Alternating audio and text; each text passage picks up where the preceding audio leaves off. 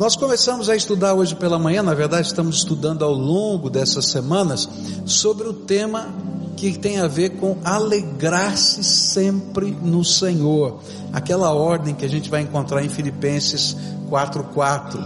E nessa manhã nós começamos a estudar uma outra expressão dessa alegria, outra maneira como a gente pode sempre se alegrar no Senhor. E ela se encontra em Romanos 12, 12. A palavra do Senhor diz assim: Alegrai-vos na esperança, sede pacientes na tribulação e perseverai na oração. Vamos repetir juntos? Alegrem-se na esperança Sejam pacientes na tribulação, perseverem na oração. Que coisa tremenda, não é? E a gente começou a estudar dizendo que quando a gente perde a esperança, não dá para a gente ficar alegre. Alegria e esperança estão tremendamente conectados. E aí a palavra de Deus está dizendo: olha, traz aí ao seu coração a sua esperança. E aí nós estudamos na palavra de Deus que a nossa esperança, ela está lastreada, ela está alicerçada em três grandes pilares da nossa fé. A primeira são as promessas de Deus. E aí a gente tem as promessas que são eternas, que tem a ver com a salvação, que tem a ver com a herança do céu, que tem a ver com o fim de todas as coisas, mas também elas têm a ver com essas promessas de Deus para hoje, que são sustentadas nas marcas que nós trazemos do poder de Deus na nossa vida que são reanimadas pela visão que Deus nos dá, pela percepção que Deus nos dá, não das circunstâncias, mas daquilo que Ele vai fazer na nossa vida. E quando isso está sendo fortalecido, nós começamos a amar ao Senhor Jesus e sentir alegria porque sabemos que não são apenas vãs palavras que trazem esperança, mas são marcas de Deus. Nós vimos também hoje pela manhã que essa esperança, ela está lastreada nessas visões futuras que Deus nos dá, onde Ele revela a graça dele. E por isso, o segredo da vitória, o segredo da alegria é onde a gente põe os olhos. Se a gente colocar os olhos nas circunstâncias, nas lutas, nos problemas, a gente vai se tornar amargo. Mas se a gente colocar o sonho de Deus no nosso coração, a gente vai sentir a alegria do Senhor. Depois descobrimos que o terceiro pilar é a natureza de Deus. Deus não é homem para mentir. Aquilo que ele fala, ele cumpre. E as promessas dele vão se cumprir na nossa vida. Terminamos hoje pela manhã falando, ó, tome cuidado porque a parábola do semeador, ela nos ensina que quando, não é, a semente de Deus, que não é só o evangelho, mas são os planos de Deus, os propósitos de Deus para a nossa vida, é lançada, logo vem o ladrão, que é Satanás, para roubar essa semente e tirar do nosso coração. E isso se torna uma batalha espiritual. Quando você está perdendo a esperança, lembra que você está numa batalha espiritual. Toma cuidado, porque quando a esperança ela está sendo confrontada, você vai perceber que o inimigo, quando não consegue roubar, ele vai tentar entulhar a tua vida com preocupações, angústias, medos, e aí você tem que fazer uma limpeza nesse terreno, porque são as ervas daninhas, os espinhos que estão ao nosso redor.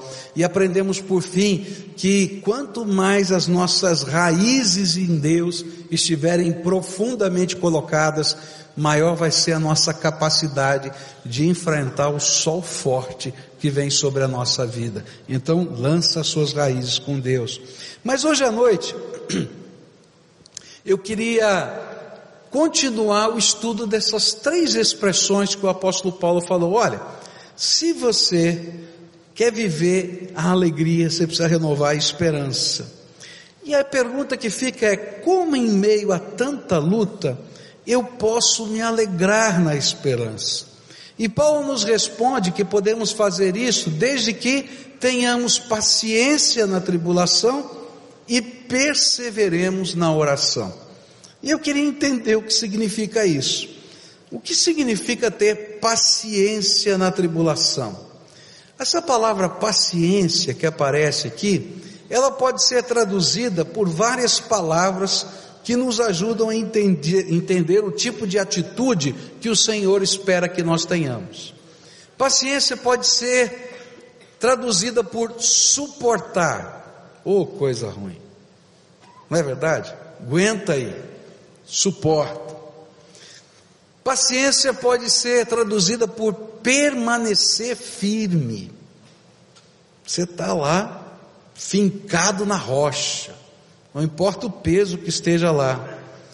Paciência pode significar ou pode ser traduzida por perseverar, aquela atitude do cientista que vai tentar de novo e vai tentar de novo até que ele chegue no seu objetivo, que é descobrir uma nova verdade.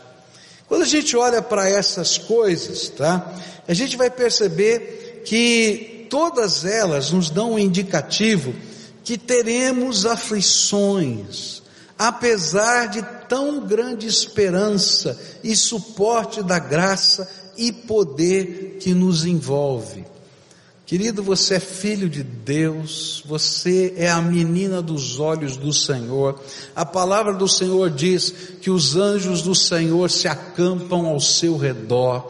A palavra do Senhor diz que ele colocou uma muralha de fogo em sua volta.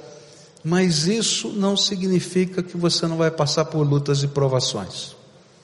Olha só o que Jesus mesmo ensinou em João 16, 33. Tenho-vos dito estas coisas para que em mim tenham, tenhais paz. No mundo tereis tribulações, mas tem de bom ânimo, eu venci o mundo. Se você quer ser vitorioso, não fuja da luta, enfrente-a, suporte-a, pois através dela é que a vitória será construída. Eu falei da atitude dos olhos hoje de manhã, que ela vai indicar se nós somos capazes ou não de enfrentar ou de ser vitorioso e de viver alegria em toda circunstância, mas não são só os nossos olhos. A Bíblia vai nos ensinar que a gente vai ter que ter uma têmpera diferente de coragem que vem da fé para viver alegria em todo o tempo. E a ilustração que me vem à mente agora é a atitude que está no coração numa cena da Bíblia. Estão os exércitos de Israel colocados numa colina, o exército dos filisteus na colina do outro lado, e no fundo do vale desce um gigante de mais de três metros de altura, chamado Golias. E ele vai lá com o seu escudeiro e diz assim: Olha, não precisa ter guerra, só precisa ter um homem. Se tiver homem aí do outro lado, desce aqui e luta comigo. Se você ganhar, nós entregamos as armas. Se você perder, vocês entregam as armas. Para que, que a gente vai lutar? Vem para cá. E aí todo mundo olhava para o tamanho do gigante e ninguém tinha coragem de fazer nada, absolutamente nada. Ouviam tudo aquilo e todos os dias se apresentava aquele gigante, em alguns momentos do dia, para fazer esse desafio e o moral da tropa ia caindo cada vez mais. Nossa, difícil demais, complicado demais não dá, não aguento mais, o que, que a gente vai fazer? Não tem jeito. E aí aparece um garoto, 17 anos aproximadamente, e ele diz assim: O que vocês estão fazendo aqui? Nós vamos derrubar esse gigante. Deixa comigo. Você imagina aquele bando de soldados treinados, armados, todos preparados para a guerra. Chega um garoto que era pastor de ovelha, trazendo os dez queijos para alimentar os seus irmãos. E ele diz: O que vocês estão fazendo aqui? Nós vamos para a guerra. Eu vou lá, pode deixar que eu vou. Todo mundo diz: oh, moleque, fica quieto. Você é louco. Não vai dar certo. Para com isso. Ele diz: Não, eu vou, pode deixar que eu vou. Ele está desafiando para dizer que não tem homem aqui, tem, tem um aqui, 17 anos, mas tem, eu vou lá. E aí o irmão dele falou assim: Cala a boca, rapaz, você vai morrer hoje. Mas havia sido lançado um desafio para que se houvesse na, no exército de Israel alguém que fosse ali, o rei daria até a sua filha em casamento e a sua família seria isenta de impostos para o resto da vida. Ele diz: traz aí o campeão de Israel. Quando ele olha o garoto de 17 anos, diz: moço, não dá. Você não é preparado para batalhas. E é interessante que a Bíblia diz assim: que aquele menino de 17 anos, Davi, diz para aquele rei: Não, eu sou preparado para a batalha, não nas guerras de Israel, mas eu sei que Deus é poderoso, porque eu já lutei com um leão e com um urso, e por causa da graça de Deus eu estou vivo aqui. Está entendendo? E aí ele vai lá e você conhece a história. Querem colocar uma, uma armadura, ele não consegue andar. Ele diz: tira a armadura. Ele diz: mas como é que você vai lutar? Ele pega cinco pedrinhas e a sua funda, as armas que ele usava como pastor. E quando ele chega lá, o gigante olha assim, está dizendo assim, ali, é, é, o texto, essa é minha interpretação. Ele diz assim: Você está achando que eu sou cachorro para lutar comigo com pau e com pedra? Você é louco, vou cortar a sua cabeça. Eles, não, não vai não. Porque não importa o que eu tenho nas minhas mãos, importa em nome de quem eu vim aqui. Ser paciente na tribulação é mudar a perspectiva da nossa vida. Não é apenas onde os nossos olhos estão fixados, mas é como a gente olha e como a gente percebe Deus na nossa vida. Durante toda a sua vida, Deus te preparou para esta batalha que você está vivendo hoje.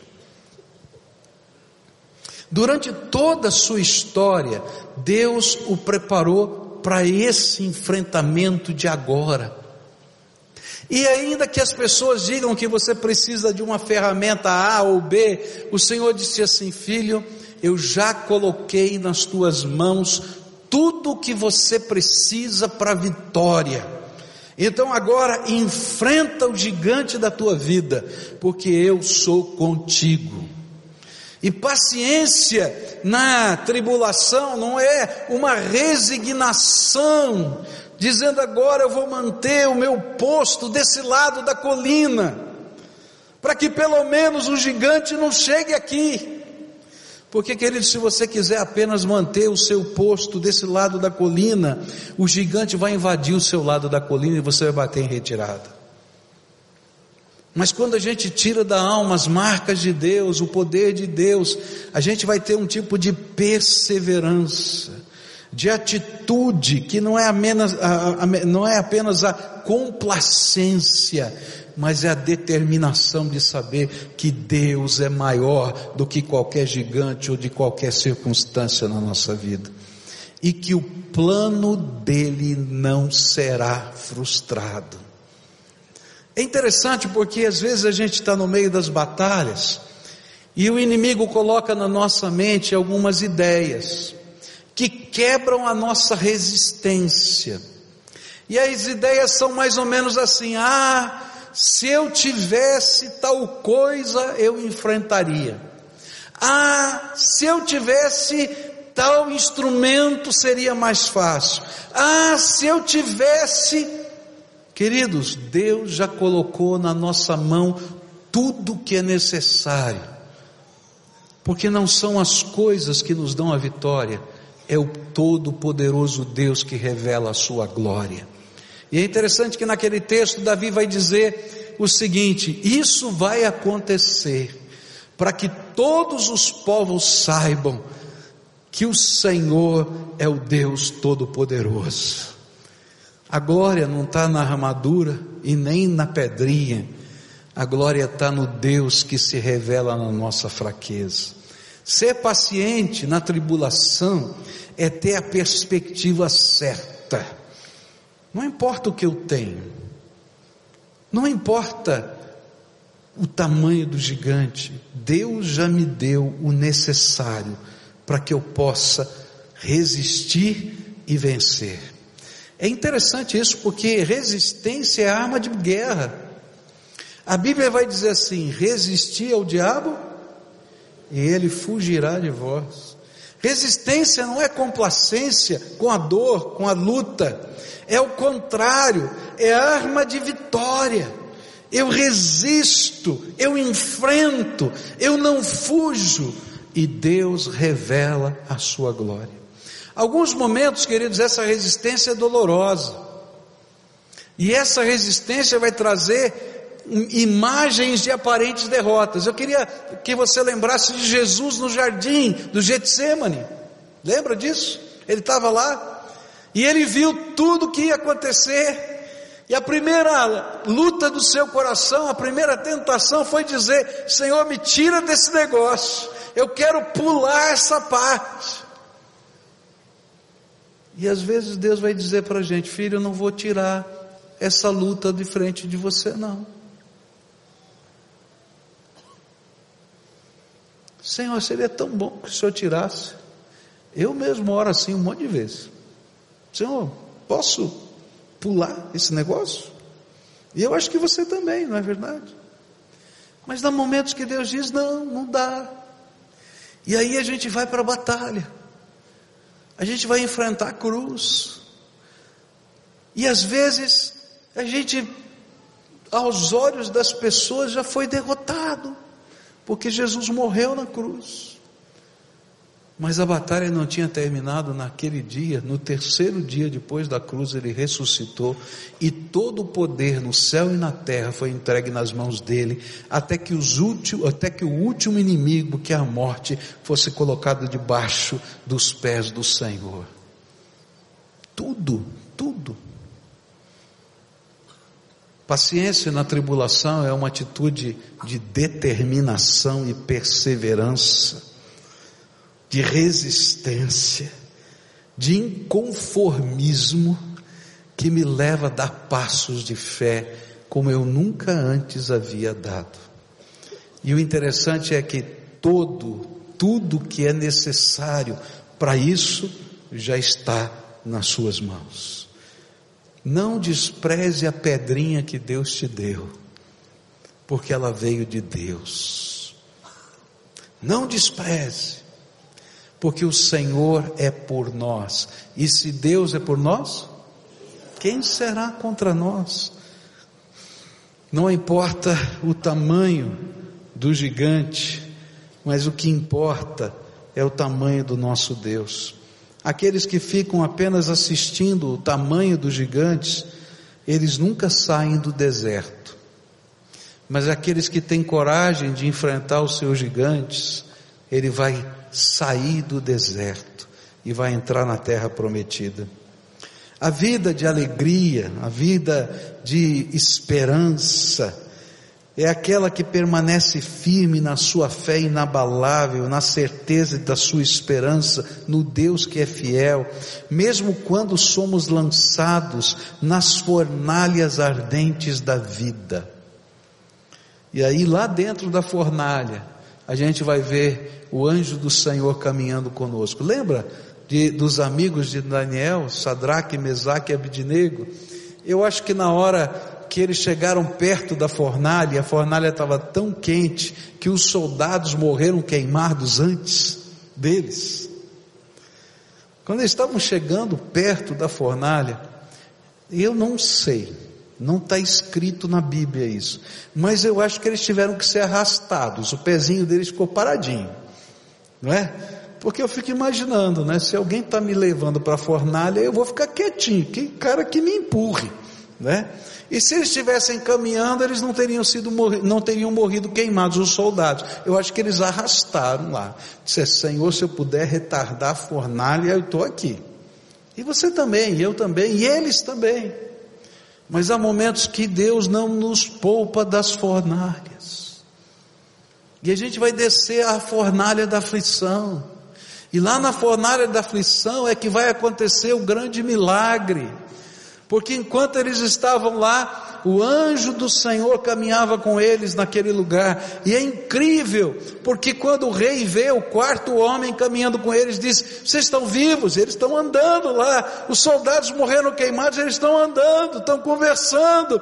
E eles saiam daí, venham aqui. E eles saem. E o rei fica surpreso porque a roupa deles, eu acho tremendo os detalhes, a roupa deles não tinha nem cheiro de fumaça, não é que não queimou, não tinha nem cheiro de fumaça. Ser perseverante, ser paciente na tribulação, é saber que Deus nem sempre vai nos poupar das fornalhas ardentes, mas que nunca nós estaremos sozinhos naquele lugar e que o dia da promessa de Deus vai se cumprir. Perseverar no meio da aflição é fincar os pés e dizer: Eu sei em quem tenho crido e não vou fugir das batalhas que tenho na minha frente. Não é uma atitude fácil. Não é fácil. Mas é alguma coisa que faz diferença na nossa vida. Algumas vezes na minha vida eu já tentei fugir de batalhas, de todos os tipos que você pode imaginar. E eu me lembro de uma delas que eu falei: Senhor, deixa eu ir embora, eu quero ir embora daqui, não quero mais ficar. E o Senhor falou para mim: Não, se quiser ir, vai sozinho. Eu falei: Sozinho eu não quero ir, então fica, não mandei você sair. Algumas semanas atrás eu estava muito abatido, estava chateado, estava bravo, estava triste. E aí eu falei assim: Deus, eu vou pedir uma licença. O senhor me autoriza a tirar férias? Porque o meu patrão é ele, né? Então eu vou pedir para o meu patrão, né? Deixa eu tirar férias. Falei, poxa vida, eu já tenho direito a férias, já tenho férias adquiridas, né? Eu falei, eu vou tirar férias. Até falei para a equipe, olha, acho que eu vou tirar uns 20 dias, eu estou meio ruim, estou meio chateado, eu vou dar uma, uma saída, tal. Aí eu fui orar. Falei, Deus, ó, estou querendo tirar férias, o senhor deixa eu tirar férias? Ele falou, não. E eu fiquei bravo, falei, Deus, mas nem férias o deixa eu tirar? Que negócio é esse? Eu acho que eu vou entrar no sindicato dos pastores para conversar aí com o senhor. Olha como é que pode e tal. Mas graças a Deus que eu não tirei férias, porque naquela semana seguinte, aquele domingo, aconteceu um milagre da televisão. E quando aconteceu no domingo de manhã, eu passei falei para toda a equipe pastoral que eu passei aquela semana como quem estava andando em nuvens. Falei, Senhor, Parecia que estava tão difícil, tão complicado, nada estava funcionando, a gente não conseguiu gravar, aconteceu isso, aconteceu aquilo. Eu queria ir embora, queria sumir, queria desaparecer, mas o Senhor teve lá conosco e desceu a fornalha e fez os seus milagres. Queridos, eu sou tentado e você é tentado a fugir das nossas aflições, faz parte, isso faz parte da nossa natureza. Mas vai haver momentos que Deus vai dizer: não, filho você vai ter que atravessar esse vale. Você vai ter que enfrentar o gigante. Você vai ter que descer a fornalha. Mas você não vai estar sozinho. Nós cantamos isso agora há pouco, não foi? Você não vai estar. Deus vai estar com você. Ele tem planos e propósitos. E aquilo que, que a palavra está dizendo é que a nossa esperança e a nossa alegria são confirmadas quando a gente aprende a ser paciente na tribulação. A gente enfrentar com coragem os gigantes que estão à nossa frente.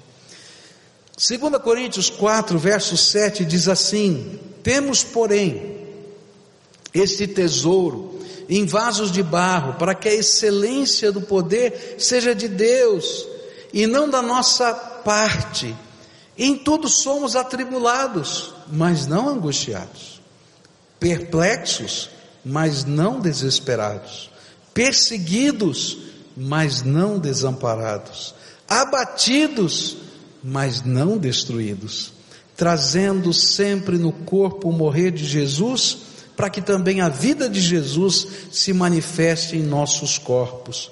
Pois nós que vivemos estamos sempre entregues à morte por amor de Jesus, para que também a vida de Jesus se manifeste em nossa carne mortal.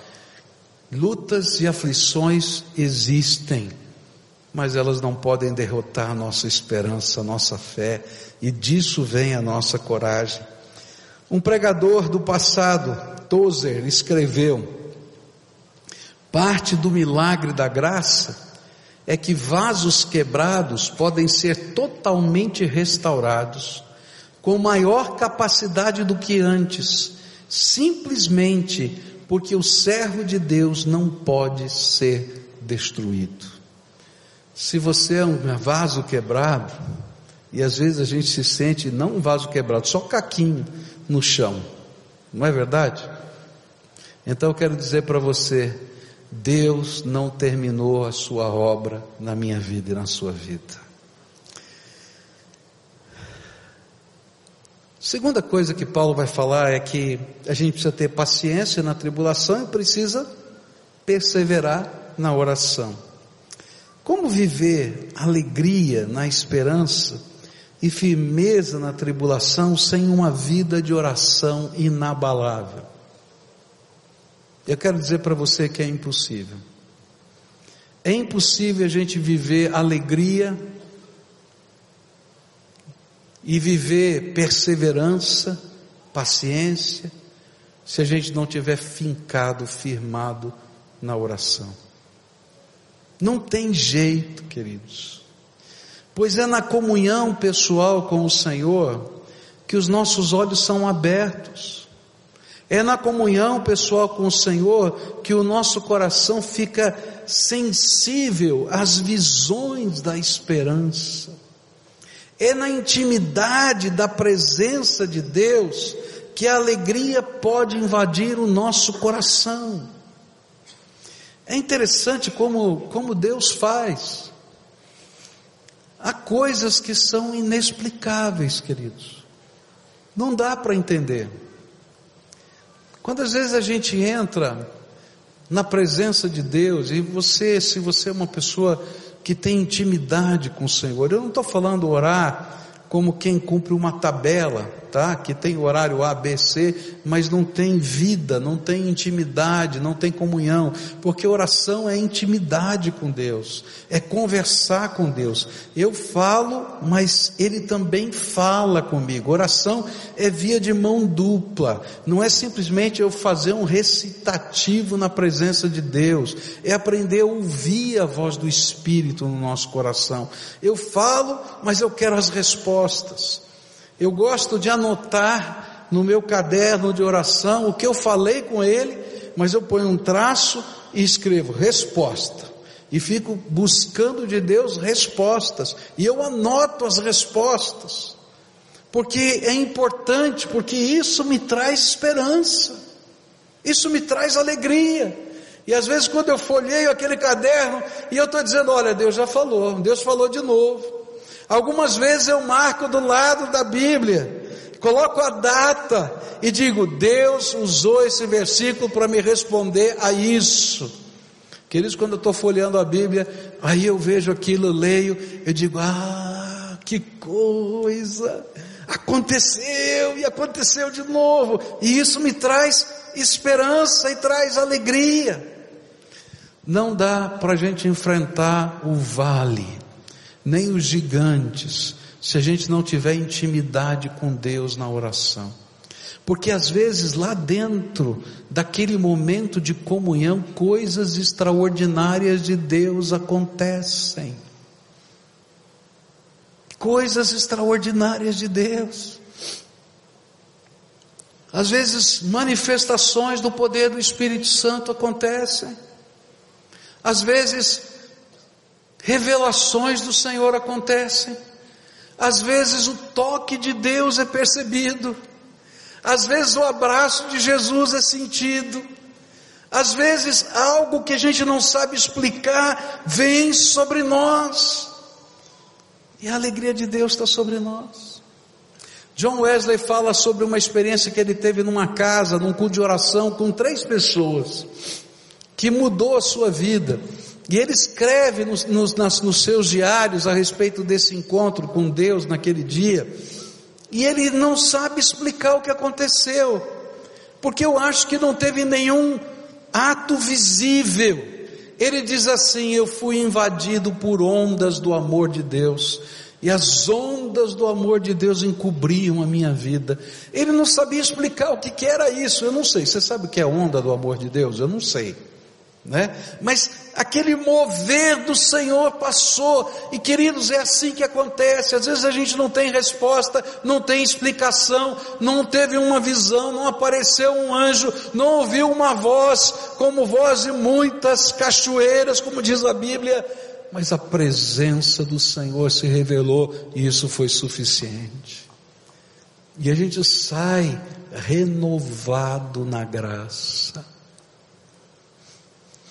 Algumas vezes alguns pastores vêm, liga, ligam para mim para falar, pastor, estou passando por essa crise, tem que tomar uma decisão, o que é que o senhor me aconselha? Eu digo assim, sobe na montanha e não sai de lá enquanto Deus não falar com você.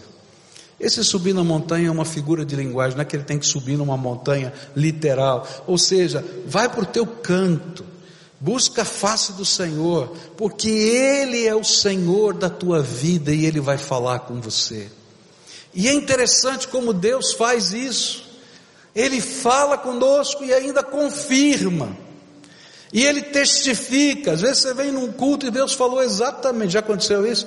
Você ouviu a voz de Deus e de repente o Espírito Santo repete tudo igualzinho para você no culto que você assistiu. Se não for aqui, Deus vai fazer você ouvir alguma coisa. Ou vai chegar alguém e vai dizer a mesma coisa que você ouviu de Deus. Porque Deus trabalha assim dizendo: Sou eu que estou cuidando de você.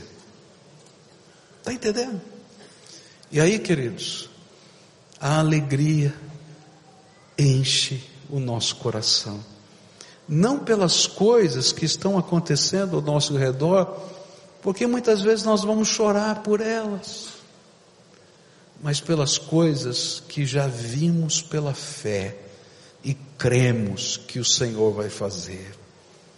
Davi não iria com a sua pedrinha enfrentar um gigante, se ele não tivesse plena confiança que o Deus que não falhou no passado não ia falhar agora outra vez. E é por isso que ele tem a coragem de enfrentar essas batalhas. Mateus capítulo 26, verso 41 vai dizer: Vigiai e orai, para que não entreis em tentação. O espírito, na verdade, está pronto, mas a carne é fraca. É na oração que Deus vai trabalhar a nossa alma. Às vezes, esse falar de Deus na oração é um sussurro não tem um vento forte, tem um sussurro. Quando Elias estava na caverna, aconteceram coisas tão tremendas, mas foi aquele vento suave, o sussurrar de Deus, que lhe deu confiança. Às vezes a gente vai olhar para as muralhas que estão à nossa volta e vai ficar pensando: tudo bem, Senhor, eu estou aqui, eu vou enfrentar essa muralha, mas como é que vai ser? E os anjos do Senhor vêm, como vieram para Josué e diz: Olha, você vai lá e vai ganhar a guerra no grito. Por quê? Porque você vai marchar sete dias, depois sete vezes no sétimo dia, e quando isso acontecer, todo mundo vai gritar, as trombetas vão soar e as muralhas vão cair. Ou seja, querido, a estratégia é minha, não tua só obedeça.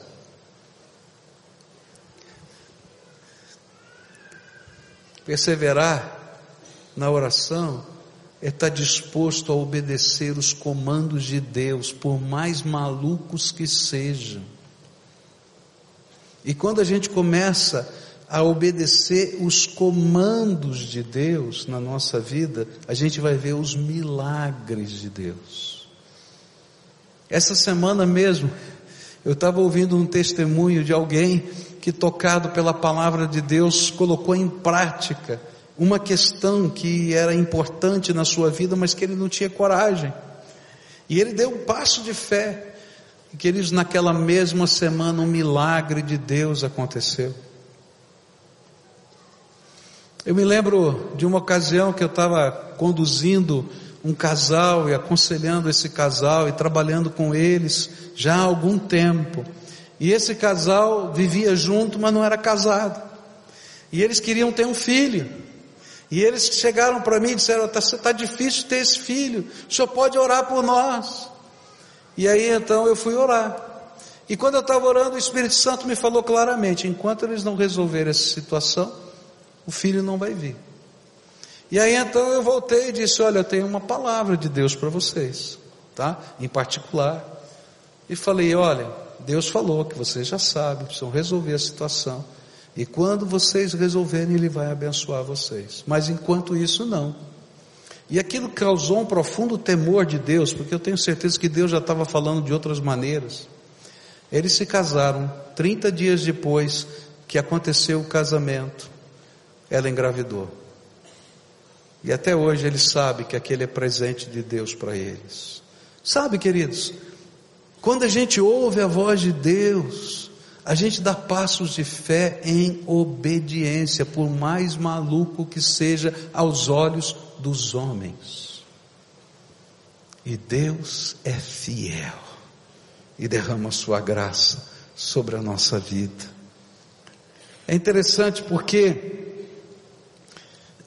o Senhor, quando estamos orando, Ele vai trabalhar a nossa vida e às vezes nos preparar para as aflições.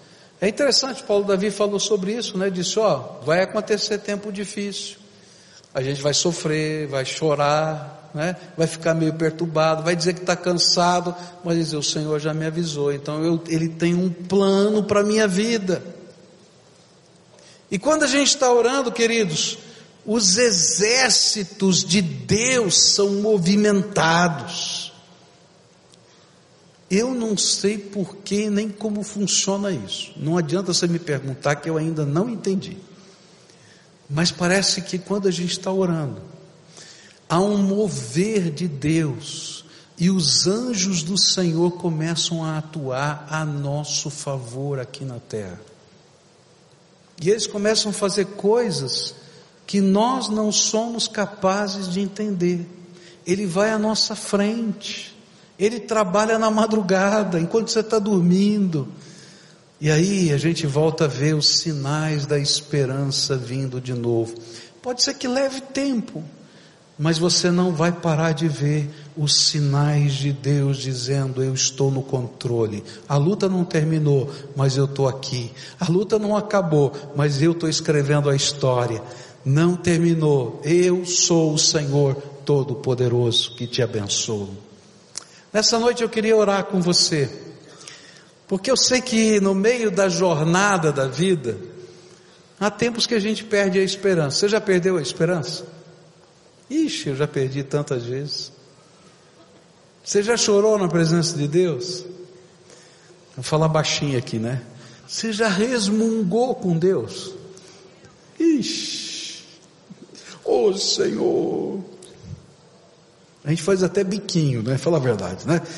Oh Senhor. Mas é interessante que a graça de Deus e Deus no seu amor nos conhece até nessas coisas. E Ele vai nos levantando e vai nos erguendo. Ele renova a esperança. E Ele diz para a gente: olha, fica firme. Mas não o firme que se esconde atrás da colina. Vai em frente. Vai para frente. Vai para a batalha. Vai. Resiste. Resiste. Mas qual estratégia? Não, só vai no meu nome. Só vai no meu nome. Lembra disso? Ó? A estratégia é essa. Você vai em nome do Senhor dos Exércitos. De onde vem a coragem para fazer isso? Daquele tempo que você está na presença de Deus, falando com Ele e Ele se revelando a você. Nessa noite eu queria orar por você, você que está abatido, você que está angustiado, você que perdeu a esperança, ou que a sua esperança está muito fraquinha. Eu quero orar para que Deus lhe revele o que Ele ainda vai fazer, que Ele coloque em você a lembrança do que Ele já fez, para que você se levante para enfrentar o seu gigante. E não importa o tamanho dele, porque você não vai olhar para o tamanho dele, porque todo mundo que está olhando para o tamanho dele não sai do seu lugar, mas você vai olhar para o tamanho do seu Deus. E você não vai dizer, eu preciso de uma armadura melhor. Você vai pegar aquilo que Deus já colocou nas suas mãos. O que você é, quem você é, e você vai dizer, pela fé, eu vou caminhar na tua presença porque não são as pedrinhas que dão a vitória, é o Senhor que me dá a vitória. E se você não consegue, depois que a gente orar, faz um ciclo de oração na tua vida, abre janelas de tempo, fecha a porta do teu quarto, fala com Deus, Busca respostas de Deus, deixa Ele falar através da palavra, ou de outra maneira que o Espírito já usou na tua vida. Eu acho tremendo isso, porque Deus nos conhece e Ele usa ferramentas diferentes para falar ao nosso coração. E pode ter certeza que Ele vai usar uma ferramenta familiar para você, para falar de novo ao seu coração. Porque essa ferramenta que Ele já usou, você sabe que Deus já usa. E isso nos dá segurança. Porque andar com Deus às vezes parece uma loucura, porque a gente luta contra a esperança. Mas quando a gente tem a coragem de fazer isso, Deus se revela em glória no meio da gente. Então, se você está vivendo esse momento, eu quero orar por você. Hoje é dia de oração. A gente vai buscar a face do Senhor para que Deus abra os teus olhos, para que você enxergue aquilo que Ele vai fazer, para que Ele fortaleça o teu coração, para que Ele abra as janelas dos céus e você possa ter tempos de comunhão como nunca você teve antes. Que você tenha experiências com o poder de Deus como você nunca viu antes na sua vida. Olha, como Deus se revela. E eu queria que você pudesse experimentar isso na sua vida. Então, se você é essa pessoa, está lá em cima na galeria, começa a descer. Você está lá atrás, vem aqui para frente. Você que está aqui, se tem uma família que está precisando ser renovada, vem a família toda. E a gente vai estar tá junto aqui na presença do Senhor. Esse é tempo de oração, de clamor, de certeza, porque o Senhor é quem luta por nós. Você não vai trazer o teu gigante porque ele é grande demais. Você vai trazer você. Porque o gigante você vai vencer no poder do Espírito Santo. Não dá para a gente trazer o gigante. A gente traz a gente. E o Senhor nos manda de volta com a autoridade e com o poder para enfrentá-lo. Sem armaduras especiais, sem nada simplesmente com aquilo que Ele já deu, que Ele já derramou sobre a sua vida, porque Ele é o Todo-Poderoso, Todo-Poderoso.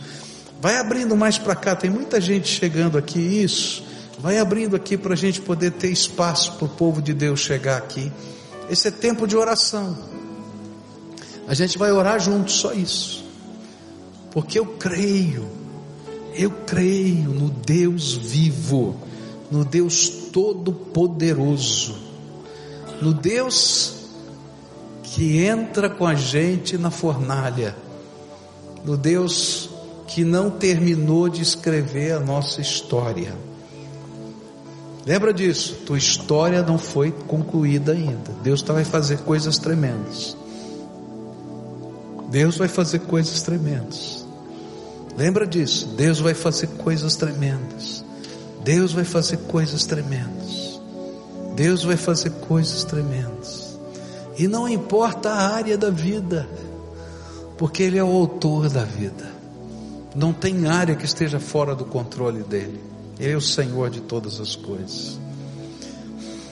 Então vamos orar juntos aqui. Tem gente chegando. Vem rápido para cá para a gente orar, tá? E a primeira oração você vai ter que fazer. Do que você tem medo? Às vezes a gente não verbaliza aquilo que a gente tem medo. Do que é que você tem medo? O que é que está aí machucando você? Alguns dizem assim, pai, pastor, eu tenho medo de quebrar. Minha empresa, meu dinheiro. Então fala, pai, estou morrendo de medo. Tem alguns que estão doentes e dizem assim, eu tenho medo de morrer. Não fala, eu tenho medo de morrer. Eu tenho medo de ter que enfrentar essa enfermidade por mais tempo. Eu tenho medo. Eu não sei do que, é que você tem medo. Fala para Deus, Senhor, eu estou com medo. Eu estou com medo. Porque esse é o teu gigante, querido. Esse é o teu gigante. E você não pode trazer o gigante, mas você pode trazer o que está dentro de você, o medo de enfrentar lá no vale esse gigante. E o vale é o dia a dia da tua vida. Fala com Deus, estou com medo. Agora, se você já falou para Deus, vamos fazer um ato simbólico aqui. Estende a tua mão assim, estende a tua mão. Isso é só um símbolo, tá? Não tem nada místico aqui, é só um símbolo de fé. Quando Davi foi enfrentar o gigante, ele escolheu cinco pedrinhas, não é isso? Cinco pedrinhas. Então agora você vai estender a mão para o Senhor e vai dizer: Senhor, quais são as minhas cinco pedrinhas para enfrentar esse meu gigante? Mostra para mim, Senhor. Eu não quero armadura, eu quero as cinco pedrinhas do Senhor. E é interessante que Deus vai começar a mostrar para você coisas muito simples, muito simples, de fé, de coragem, de certeza, de alegria. Na mão de Davi, as cinco pedrinhas eram só cinco pedrinhas, não tinham qualquer poder, não brilhavam mais, nada disso, eram cinco pedrinhas, como as de sempre. Eu, se fosse enfrentar o gigante, eu levaria umas 50 pedrinhas. Porque se eu errasse a primeira, eu tinha mais munição. Ele só tinha cinco. E sabe o que é interessante? Ele só precisou usar uma. Ele só precisou usar uma. Senhor, me dá a tua pedrinha. Me dá a tua pedrinha. Pega essa pedrinha na tua mão agora. E diz: Senhor, eu vou descer para o vale com essa pedrinha, o Senhor vai me dar graça. Agora eu quero orar com você. Querido Senhor, aqui tem um povo que é teu, precioso demais. Eu não sei o que está acontecendo na vida desses teus filhos, mas eu posso imaginar a dor, porque muitos estão aqui chorando, Senhor. E alguns, quando eu disse, olha, do que você tem medo na mesma hora, Pai? O coração convulsionou. E eu posso imaginar o tamanho do medo. Mas nessa hora eu quero te pedir, Senhor, revela a tua grandeza no meio do teu povo. Ó oh, Pai, eu creio que o Senhor é um Deus todo-poderoso. Eu creio, Senhor que as mesmas coisas que aconteciam no tempo do Novo Testamento e de toda a Bíblia continuam a acontecer hoje, porque o Senhor não mudou, o Senhor é o mesmo. Por isso eu quero te pedir, nessa hora, Pai, começa a derramar graça sobre o teu povo. Ó oh, Pai, como eu gostaria, eu não tenho esse poder, nem os teus filhos têm esse poder, mas o poder está nas tuas mãos, porque a glória é tua. Então, Senhor, começa a revelar o teu poder curando pessoas. Começa a revelar o teu poder, Senhor, abrindo portas que estão fechadas. Começa, Senhor, a revelar o teu poder dando sustento digno para uma família. Começa a revelar o teu poder, Senhor, fazendo coisas impossíveis na vida dos teus filhos.